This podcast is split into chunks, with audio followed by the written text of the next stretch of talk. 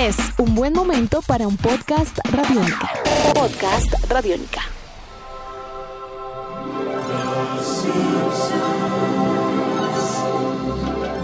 Amigos de Radiónica, sean bienvenidos a una nueva entrega de En Descarga Radiónica, el podcast, este espacio donde a través del www.radionica.rocks hablamos acerca de cine, televisión, cómics, videojuegos y mucho más. Mi nombre es Iván Zamudio, arroba Iván Zamudio 9 en Twitter y esta temporada 2018 vamos a tener varios cambios en este podcast donde también vamos a traer entrevistas que hemos desarrollado a lo largo del año dentro del programa que ustedes lo pueden escuchar a través de Radiónica de lunes a jueves a partir de las 11 de la noche.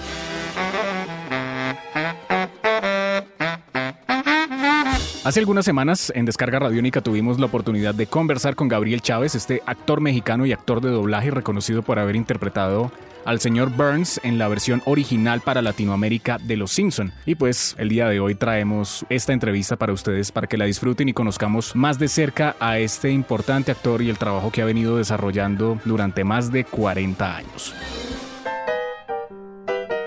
La primera pregunta para Gabriel Chávez fue que nos contara sobre cómo fue su inicio y vinculación en el mundo de la actuación y en el campo del doblaje. Pues eh, yo tengo 72 años, más bien los voy a cumplir apenas el 23 de marzo. Dentro de estos 72 años mi carrera ha sido muy extensa. Yo estudié mi carrera, la terminé muy joven, mucho, muy joven terminé mi carrera, me titulé como actor profesional.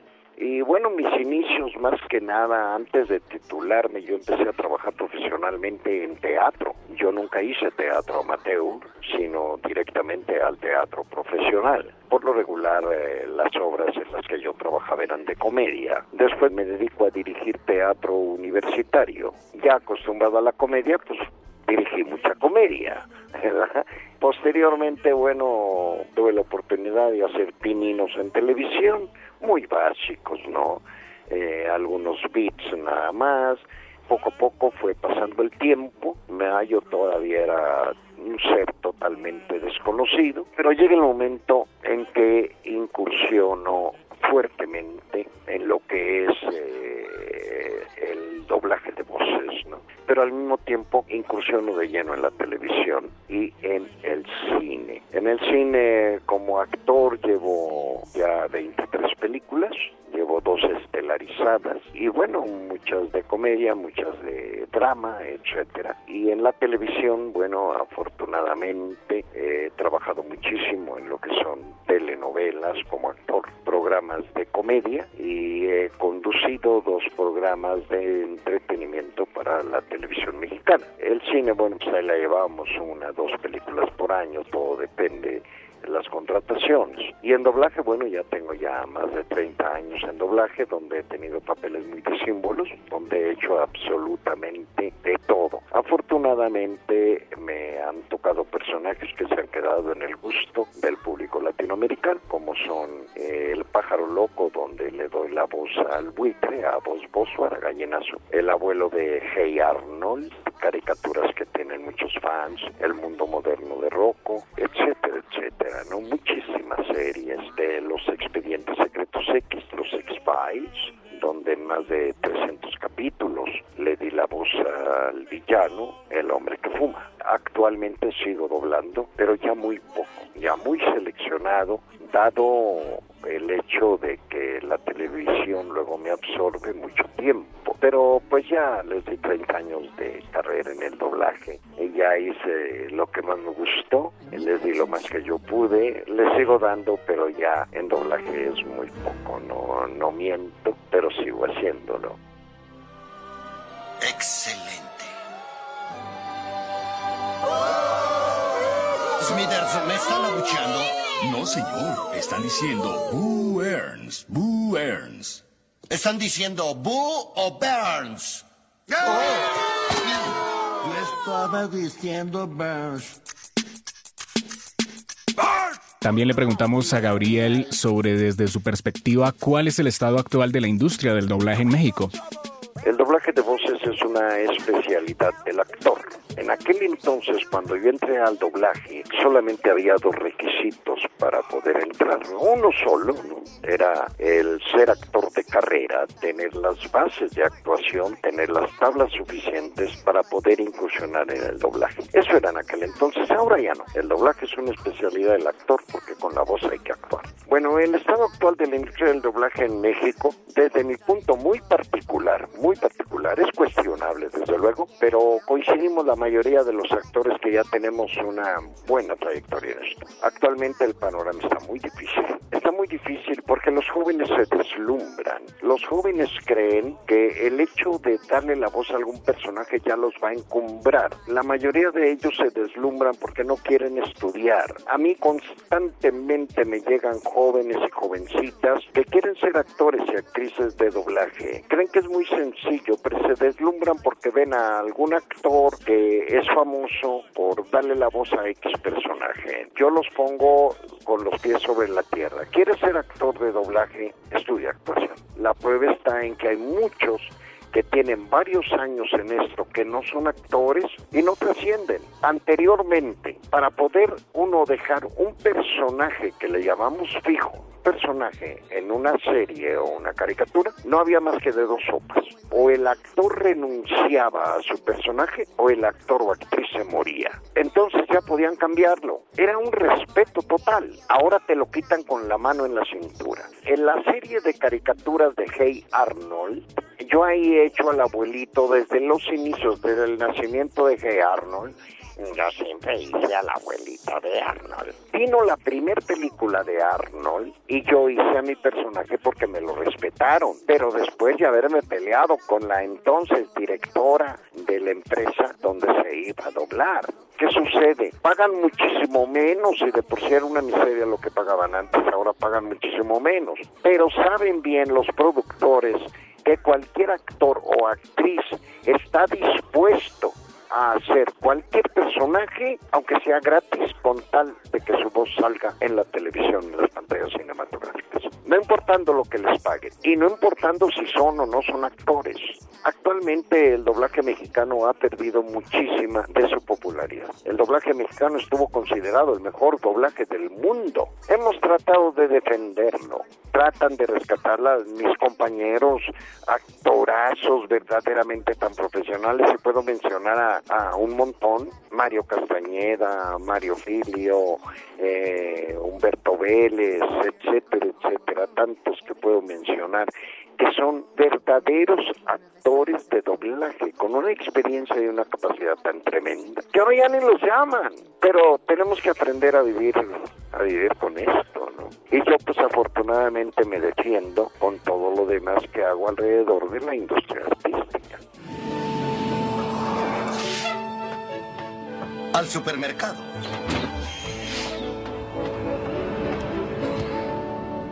Estoy en un autobús. ¡Hola! ¿No es usted ese que todos odian? No, por Dios, no. Soy Monty Burns. Adicionalmente, no podíamos pasar por alto preguntarle cómo fue el proceso de creación para la voz de este personaje en la versión latinoamericana de Los Simpson. ¿Cómo fue crear al señor Burns? Cuando llegó a mí, fue primero fue un casting, fue una invitación a varios actores, todos profesionales. Para todos era la misma escena, el mismo diálogo, y entonces lo único que teníamos que hacer era ponerle la voz al personaje. Cuando voy viendo en la pantalla lo que estaban haciendo los demás actores, todos le daban la voz de anciano.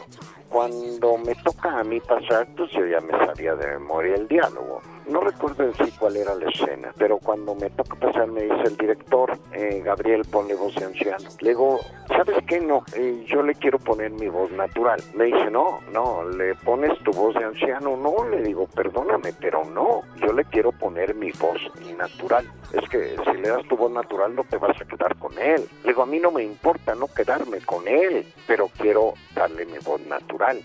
Yo no sabía que los Simpson ocupaban el primer lugar en rating en Estados Unidos y Canadá. Yo nada más vi un mono, unos monos amarillos ahí, dije una caricatura igual que todas las demás, lo pensé, pero pues lo voy a hacer. Pero a mi estilo. Y entonces me sigo insistiendo que le diera voz de anciano y me dice, pero ¿por qué no se la quieres dar? Pero es que es sencillo, todos los actores que me han precedido le están poniendo voz de anciano y los que faltan, que son dos, le van a poner igual la voz de anciano. Cuando lleguen con el creador o el dueño de la serie y va a oír a todos iguales, no le va a importar ni quién lo hizo, porque todos se van a oír igual prácticamente. Pero es que de todos modos te vas a quedar sin él, no me importa, pero déjame hacerlo. Me dice, ¿y por qué lo quieres hacer? Le digo, simple y sencillamente, yo le quiero dar mi voz natural porque quiero ser diferente. Y la diferencia es la que marcó absolutamente todo en mi carrera profesional en cuanto al doblaje del señor Rancho. Me quedo con el personaje y cuando llega a mí y lo empiezo a doblar, personaje común y corriente. Pero creo que a partir del segundo, tercer episodio, empecé a vislumbrar en este personaje, dado su perfil, algo muy diferente. Noté que algo había en él que no estaba yo pudiendo captar. Eh, había magia, pero había que captar esa magia, había que descubrir esa magia. Entonces me pasaba a veces noches enteras sin dejar de pensar en el personaje. Y lo que más se me venía a la mente era cuando juntaba las manos y tamborileaba los dedos y él decía, excelente.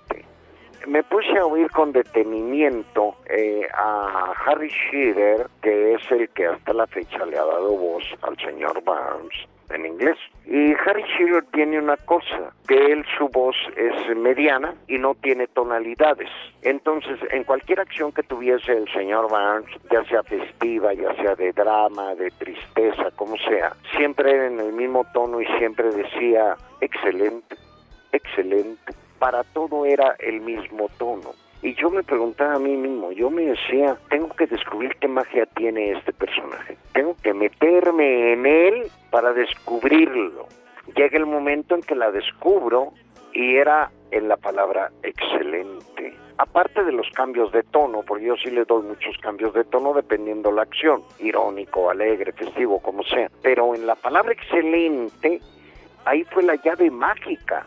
Y un personaje que aparentemente era un personaje secundario en Los Simpson, lo convertí en una gran estrella a nivel internacional.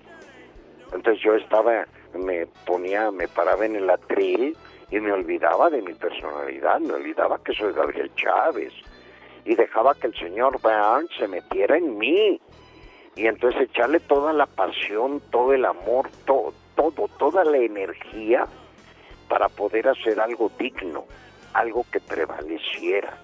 ¡Excelente! Sí, estos son exactamente la clase de trucos por los que les pago. Hay una faceta muy importante del señor Gabriel Chávez y es la de escritor. Y por eso le preguntamos de dónde surge ese gusto por la escritura y que nos contara además pues sobre su más reciente novela que se llama Ojos Luminosos. Tengo unos largos años encima, escribiendo mis novelas de ciencia ficción, que afortunadamente a la gente les gusta como escribo, porque yo escribo ciencia ficción dura, ¿no? La ciencia ficción dura es aquella que te va a dejar algo, aquella que, que no habla de pistolitas de rayos láser ni de batallas interplanetarias, sino es una ciencia ficción basada en datos muchas veces científicos, pero que no por eso deja de estar cargada de emoción. Por ejemplo, mi última novela, Ojos Luminosos, pues está cargada de aventuras, muchas de ellas llenas de adrenalina, ¿no?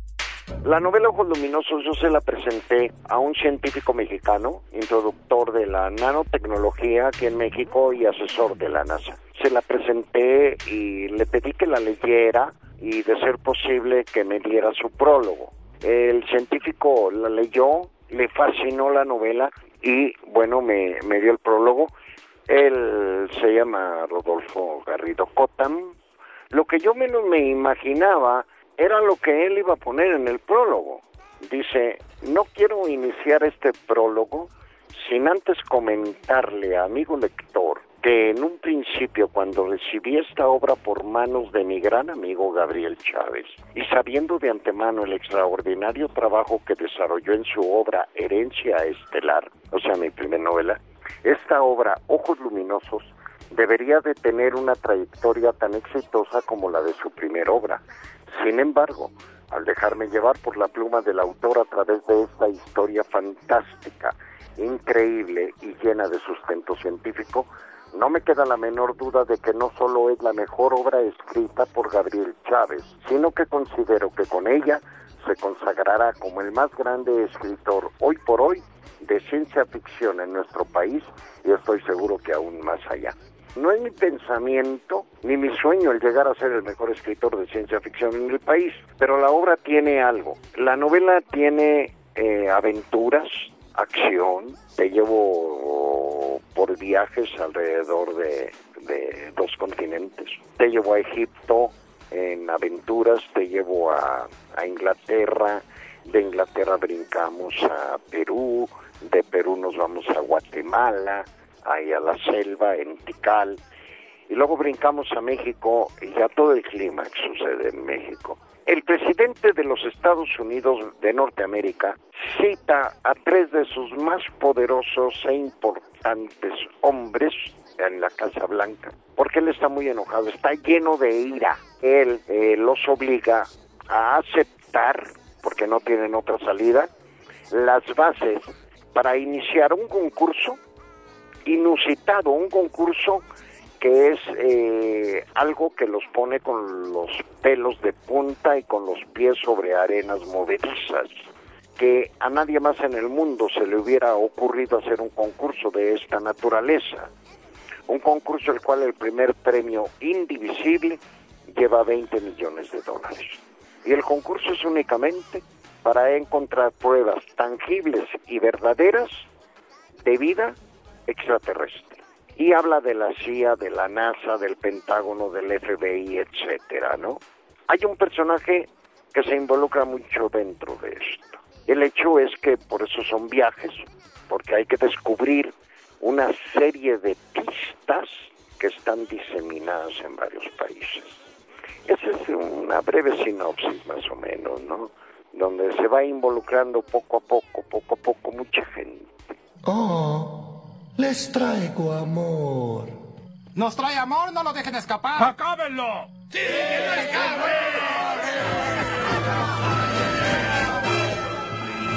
¡Alto! ¿Quieren un extraterrestre? Pues ahí lo tienen. ¿Qué tal, niños? Les traigo amor. ¡Ah! ¡Es un monstruo! ¡Mátelo! ¡Mátelo! No es un monstruo, es el señor Burns. Ah, es el señor Burns. ¡Mátenlo! Gabriel, fuera de escribir y de actuar, de participar en cine, televisión, en el mundo del doblaje ya ocasionalmente, también ha hecho diferentes visitas a convenciones de cómics a nivel internacional. Por esa razón le preguntamos qué nuevos planes tiene para el 2018 en cuanto a actuación, en cuanto a las artes y por supuesto a las convenciones de fanáticos. Eh, ahorita de terror, en un serial de terror, actuando algunos papeles estelares, etcétera. Acabo de hacer un estelar hace dos semanas. Y bueno, ahí lo llevo, ¿no? Ahí vamos trabajando en, en todo lo que se puede. Me da que me gusta el personaje, eh, lo acepto. Si no me gusta, bueno, pues me doy el, el lujo de decirles, oye, no, pues, ¿cómo no? Pero ahí, ahí la llevamos, ahí vamos trabajando muy duro y viajando por todo el continente. Ya lo recorrí casi todo, me faltan nada más ocho países por conocer.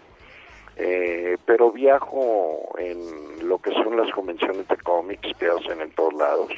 En Colombia he tenido la satisfacción enorme, satisfacción de estar. Eh, fue maravilloso hace poco que estuve en Barranquilla y parece ser todo apunta a que las negociaciones van viento en popa para regresar a Colombia en el mes de mayo. Todo, todo apunta a que vamos para allá. Ah, pero Colombia me fascinó, me encantó. Y bueno, pues yo espero regresar y con muchísimo gusto estar nuevamente con ustedes por allá por Colombia. Entonces yo viajo por todo el continente, eh, doy mis conferencias, mesa de autógrafos, por lo regular estoy todo el día con los fans. Acabo de regresar de Tegucigalpa, Honduras, donde he ido ya dos veces. Y ahora que estuve en Tegucigalpa, eh, la sorpresa para mí fue mayúscula, porque por lo regular yo doy mis conferencias en las convenciones de cómics, pero nunca me imaginé de que ahora que estuve allá la conferencia iba a ser en un estadio. Mm, Y, y pues la dimos en un estadio con siete mil personas. Fue increíble. Smithers diseñó otro avión. Le llamo Cumbancha Volante y llevará 200 pasajeros del aeropuerto de Nueva York al Congo belga en 17 minutos. Oh, lindo modelo, señor. ¿Modelo? Vamos a la planta. Iremos en la Cumbancha. Suba. Eh, señor. Dije suba. Obviamente, Gabriel Chávez tiene una gran cantidad de ubicaciones, de puntos, de nodos en Internet donde las personas pueden conocer acerca de su trabajo y de su labor. Puede entrar a mi fanpage, Gabriel Chávez. Mi fanpage me van a descubrir rápidamente, ponen Gabriel Chávez y aparezco con, con la máscara puesta del señor Burns. Y Ojos Luminosos, pues nada más entren a Ojos Luminosos. Y ahí vienen todas las instrucciones de cómo poder adquirir la novela. Ahí vienen todos los datos. No hay nada que se, se deje al azar. Y la novela va firmada y personalizada. O sea, va dedicada. Antes de comenzar, quiero dejar algo muy claro. Quiero su asesoría legal. Pago por ella. Pero para mí son víboras. Viven del dolor ajeno, de los divorcios, de la pena y la miseria. Eh, ¿Me estoy excediendo? ¿Alguien quiere tomar café? Yo sí, por favor. Pues será negro si quiere, negro como su corazón. Me molesta escucharlos, los odio, los odio. Eh, discúlpenme, me altero fácilmente. Continúe. Esta entrevista también eh, decidimos cerrarla hablando directamente con el señor Burns, así que le pedimos a Gabriel Chávez que interpretara este personaje y nos respondiera dos preguntas. La primera fue, señor Burns, ¿qué opina del papel de los homólogos suyos multimillonarios que ahora son presidentes de países? ¿No ha pensado en hacer campaña política en el futuro? No, no, no, no, sí lo, sí lo he pensado, pero lo que sucede es que las campañas políticas que están haciendo en otros países, la verdad lo, lo único que hacen es llamarme por teléfono para ver si los apoyo económicamente porque no les alcanza la lana, el dinero, y entonces yo les suelto, hay cheques, les suelto algunos milloncitos de dólares para que pues eh, puedan ganar las elecciones y sean presidentes de sus respectivos países. Pero no, yo he querido lanzarme a, a la presidencia, sí, desde luego que está dentro de mi mente, pero tengo que pensarlo muy bien. Ahorita tenemos a un a un este rubio greñudo desastroso que le está dando en la torre al país. Para mí es un bruto. Yo hubiera quedado mejor que él. Eh, y eso que él no tiene el dinero que yo tengo. Pero en fin, probablemente lance mi campaña para las próximas elecciones aquí en mi país. Por lo pronto ahorita nada más me dedico a andar prestando dinero para que puedan ganar en otros países. Entiendo. Bueno, ya empezaron los preparativos para su cumpleaños, señor. No van a darme lo que quiero. A nadie se lo dan. Feliz cumpleaños, señor Smithers. Y finalmente, señor Burns, ¿podría regalarle un consejo desde su experiencia a todos los jóvenes de Colombia que lo escuchan en este momento? Jóvenes que me están escuchando, ya dedíquense a, a lo que deben de dedicarse, ¿no? Que es el prepararse para el futuro, hombre. Quieren llegar a ser como yo, lo veo muy difícil, ¿eh? Lo veo muy difícil de que lleguen a ser como yo. Probablemente si tengan algo que yo tengo, o que lo lleguen a tener. Tengo un secretario que se llama Smither y a lo mejor ustedes llegan a tener eso, ¿no? Pero si ustedes no se preparan para el futuro, jóvenes, serán una bola de gaznápiros, porque no, así no pueden llegar a ser excelentes prepararse para el futuro, llevar adelante sus sueños, echar toda la carne al asador, como decimos por acá, para que puedan ustedes llegar a ser grandes, grandes. El hombre vive a base de sueños y mientras no claudiques con tus sueños, estás del otro lado de la trinchera. Así es que jóvenes, su amigo el señor Burns les desea que lleguen a ser muy grandes, estudiar mucho, porque solamente así van a llegar a ser excelentes. Señor, lléveme al hospital. Tiene que pedalear. Uh, maldita sea mi calva. No tema, lo llevaré a un hospital. Es la única forma en que sé hacerlo. ¡Vamos, zángano infernal! Ponga su lerdo pie sobre el pedal, pero ya. Esto fue en Descarga Radiónica, el podcast, en esta edición recapitulando lo que fue la entrevista a Gabriel Chávez, este actor de doblaje, actor mexicano, quien interpretó al señor Burns en la versión latinoamericana de Los Simpsons. Excelente. Un saludo muy especial para todos ustedes y recuerden que en Descarga Radiónica lo pueden escuchar de lunes a jueves a partir de las 11 de la noche con todos estos mundos maravillosos entre cine, televisión, cómics, videojuegos y mucho más.